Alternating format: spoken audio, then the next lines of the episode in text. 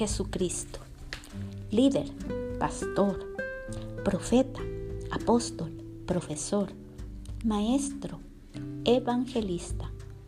¿Cómo transitó aquí en la tierra? Conversaba sobre un predicador y mencionaba que dicho predicador predica sin pelos en la lengua.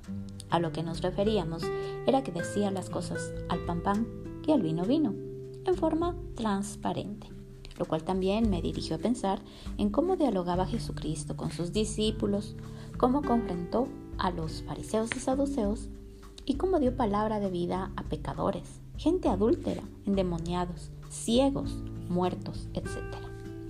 Cuando Jesucristo es tentado en el desierto, luego de sus 40 días de ayuno, confronta al diablo sin dialogar con él.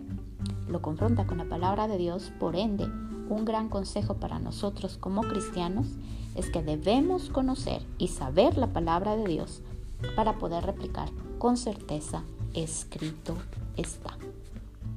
Jesús responde cada una de las tentaciones del diablo, enfocado en su Padre Celestial y la voluntad del Padre Celestial. Cuando el diablo le dice que se lance desde el sitio alto, irónicamente mencionando, ¿qué dices? ¿Que eres el Hijo de Dios? Entonces enviará sus ángeles para rescatarte, ¿o no? Parafraseando, en resumen, lo que el diablo quería es que Jesucristo le demuestras de su poder, de su grandeza, en cierta manera algo así como la película El abogado del diablo. Vanidad de vanidades. En este acto y respuesta de Jesucristo también muestra su humildad.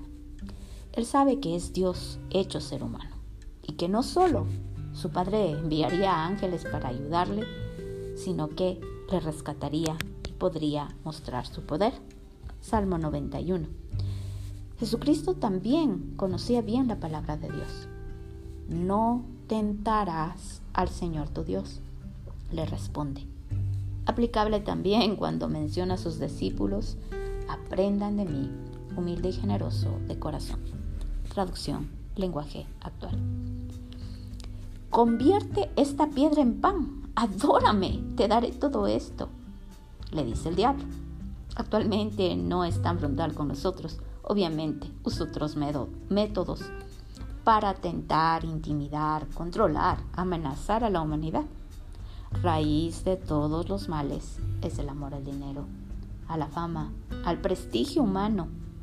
Y terminamos teniendo y siguiendo más a seres humanos, corrompiéndonos e intoxicándonos.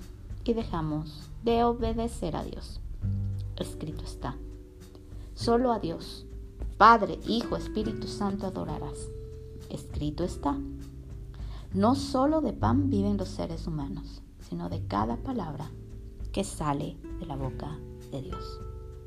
Escrito está. Cuando Jesucristo entra al templo y ve que la casa de su padre estaba convertida en un lugar de rédito económico, no pregunta suavemente por qué lo hicieron. Es drástico el celo por la casa de su padre. Le dirige a ser drástico, confrontante y hasta a derribar la mesa llena de intereses propios, llena de reinos particulares, de fama personal, de dinero que habían apartado del, del lugar de adoración al Padre, el reino de Dios y su justicia.